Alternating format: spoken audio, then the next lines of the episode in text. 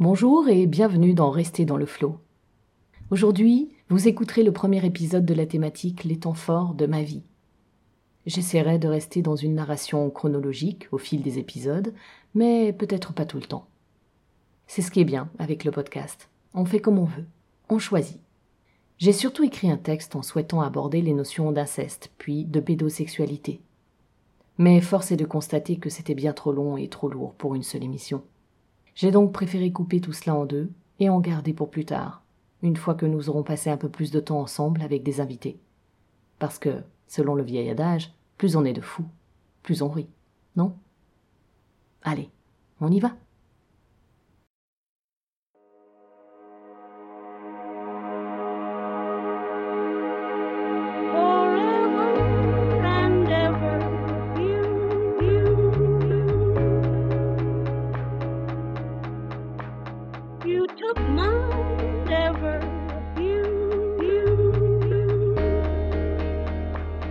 Bonjour et bienvenue dans Rester dans le flot, podcast où je me raconte et partage avec vous mon parcours de vie et de résiliente. Je m'appelle Florence, j'ai 43 ans. Et comme on le dit dans le jargon actuel, je suis une MeToo.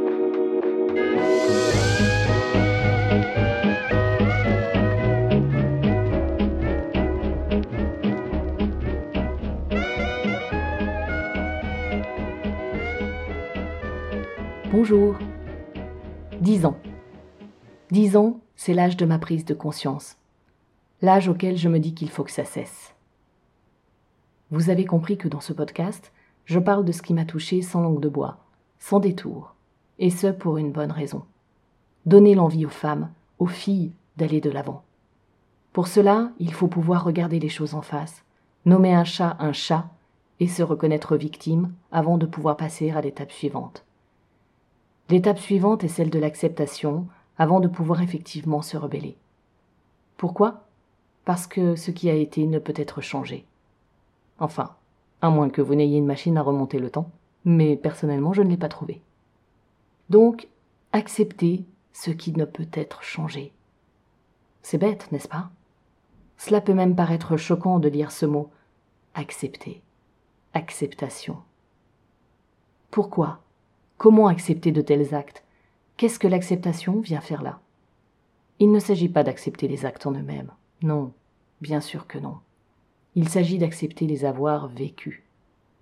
C'est ce qui fait toute la différence. J'en parlerai dans une prochaine émission, mais je tenais à le préciser dès à présent. Une autre étape est celle de la dénonciation de ces actes. Et me concernant, elle aura pris bien plus de temps. Oh, pas dans ma famille, non. J'ai parlé relativement tôt de ce que j'ai subi. Dans ma famille, j'ai révélé l'affaire avant même d'avoir 20 ans. Mais du point de vue de la société, il m'aura fallu attendre mes 43 ans et la création de ce podcast pour commencer à agir à ma façon. Comme je le disais, mon vécu n'est un secret pour personne dans mon entourage. Ils en connaissent l'existence à des niveaux plus ou moins différents, certes, mais en tant que citoyenne, j'estime n'avoir jamais rempli mon devoir. Je n'ai pas alerté, je n'ai jamais pris part à quelque débat que ce soit, je n'ai pas monté d'association, je n'ai pas choisi la voie de la justice, puisque je n'ai jamais porté plainte. Par choix. Et oui, voilà, vous aurez une autre émission, car ceci est un autre sujet. Je n'ai pas non plus montré qu'une autre voie était possible. Celle de la résilience, celle de l'espoir, celle de l'amour de la vie. Mon grand-père est mort à plus de 101 ans, il y a seulement deux ans.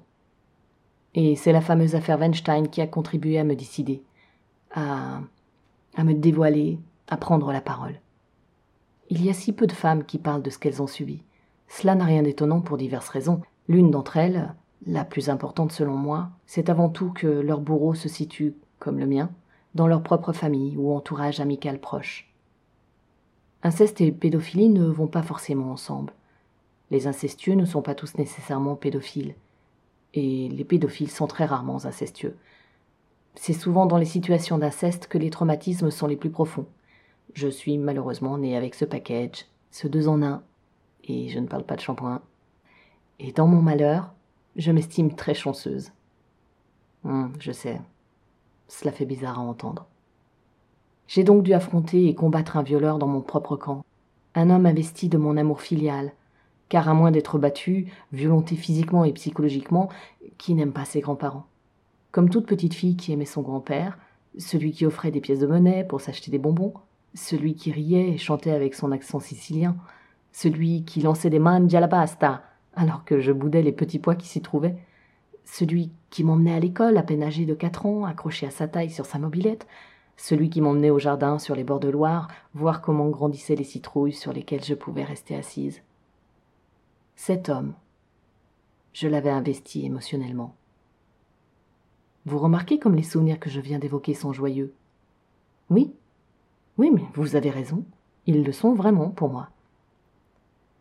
Sans la résilience, jamais je ne serais capable de prononcer une seule de ces phrases, car le paragraphe précédent aurait pu être lu et entendu d'une toute autre manière. Attention à vos oreilles. Comme toute petite fille qui aimait son grand-père, celui qui m'offrait des pièces de monnaie pour acheter mon silence, celui qui riait et chantait avec son accent sicilien après avoir joui grâce à moi, celui qui lançait des mains de la pasta alors que je boudais les petits pois qui s'y trouvaient? Non, non, je boudais parce que je savais qu'après le repas ce serait l'heure de la sieste, celle où il pourrait me pénétrer d'un doigt ou frotter son sexe contre ma vulve.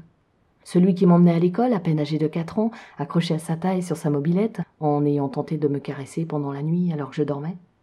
Celui qui m'emmenait au jardin sur les bords de Loire, voir comment grandissaient les citrouilles sur lesquelles je pouvais rester assise, mais seulement après m'avoir fait sucer son sexe dans la cabane. La cabane des bords de Loire. Ne vous en faites pas, je n'irai pas plus loin. Je ne souhaite pas être glauque, ce n'est pas le but. Non, le but, c'est, comme je le disais, pouvoir appeler un chat un chat. Voilà quels étaient les actes. Voilà ce qui était caché à tous lorsqu'ils croisaient cette petite fille rousse. Lorsqu'ils me croisaient. Dix ans. Dix ans, c'est l'âge auquel l'inceste et la pédophilie doivent prendre fin pour moi. Mais comment m'y prendre? Bernard est toujours à mes côtés. Oui, vous savez, mon ami imaginaire. Mes parents m'aiment toujours autant, bien que parfois je leur dis comme beaucoup d'enfants, que non, ce ne sont pas mes vrais parents. Mais si, vous savez bien cette propension euh, qu'a l'enfant à vouloir d'autres parents que les siens. Mes vrais parents sont le ciel et le soleil, leur disais-je. Et je l'écris dans mon journal intime, me disant que la vie est tout de même injuste. Pourquoi être ici sur cette planète à souffrir alors que je serais tellement mieux chez moi, dans mon vrai chez moi? J'y souris en y repensant. Je trouve ça beau et touchant à la fois qu'un qu'un enfant puisse penser cela. Donc, pour en revenir à nos moutons, que pouvons-nous dire de l'inceste et de la pédophilie? Qu'est-ce qui se cache derrière ces termes? Quelle notion en avons-nous? Si je regarde la définition Wikipédia du mot inceste, voici ce qui est écrit. L'inceste est une relation sexuelle frappée d'un interdit entre apparentés, respectivement variables selon les époques, les pays, la nature des liens de parenté, l'âge, les lois en vigueur. Ce peut être une relation entre membres d'une même famille, dont le degré de parenté ou d'alliance interdit le mariage civil ou religieux, et la prohibition de l'inceste existe dans presque toutes les sociétés connues. Cette norme sociale est pour l'anthropologue euh, un sujet majeur, au point que selon Claude Lévi-Strauss, ce serait même ce qui fonde et structure les sociétés. Dans mon cas, il s'agit d'un inceste intergénérationnel, c'est-à-dire avec un ascendant, un grand-père et l'une de ses petites filles. Mais selon la IVI, l'Association internationale des victimes de l'inceste, je vous joins le lien sur le site web, l'inceste concerne la famille de sang et la famille élargie, ainsi que la famille par adoption. Et ils ajoutent que le lien familial est avant tout un lien de proximité, d'autorité, de confiance, de dépendance et d'amour. Et d'amour. Nous y voilà. Il termine en informant que l'inceste est dans la famille, et donc c'est ce qui le rend tabou. Car ce qu'il faut savoir, et ce que j'ai appris en lisant leur site, c'est que 9 fois sur 10, 9 fois sur 10, vous allez voir c'est énorme, 9 fois sur 10, la famille incestueuse exclut la victime qui révèle l'inceste au profit de la cohésion familiale. La cohésion familiale exclut la victime. C'est dingue. J'ai donc eu une chance inouïe dans ma famille. Ok, c'est vrai, j'ai l'habitude de l'appeler la famille Ricoré, mais sincèrement, c'est vrai. La preuve, je peux vous assurer que Bernard ou pas, ange gardien ou pas, si je n'avais pas pu me sentir aimé par mon père et ma mère, malgré ce que j'avais dévoilé à tous, ma démarche aurait été bien plus difficile. Je ne dis pas que je ne serais pas devenue résiliente, mais cela aurait été beaucoup plus long et beaucoup plus douloureux. Ce qui est certain aussi, c'est que je n'aurais pas été exclue parce que c'est moi qui aurais dit Allez tous vous faire foutre, bande de nazes. Oui, ça c'est clair aussi. Non, je ne l'aurais pas dit comme cela, je le reconnais. Mais j'aurais choisi ma vie.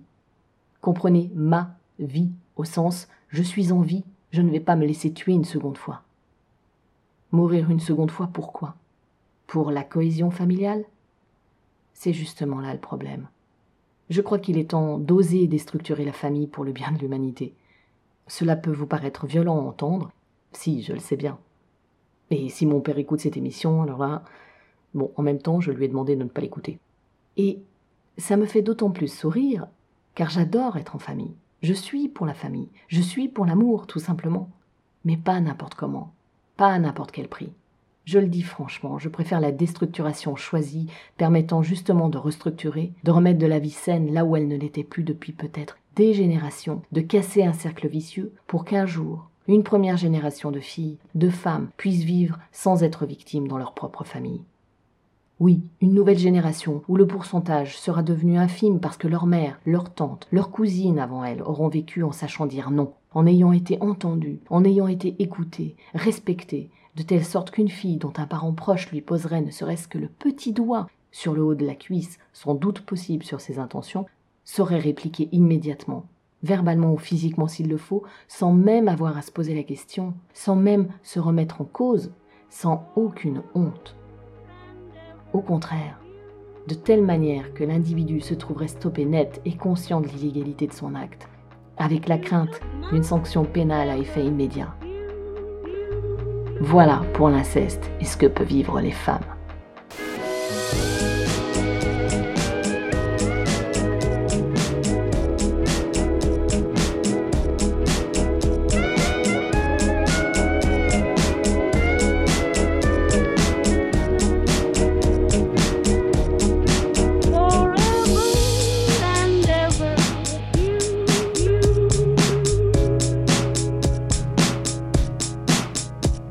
You took my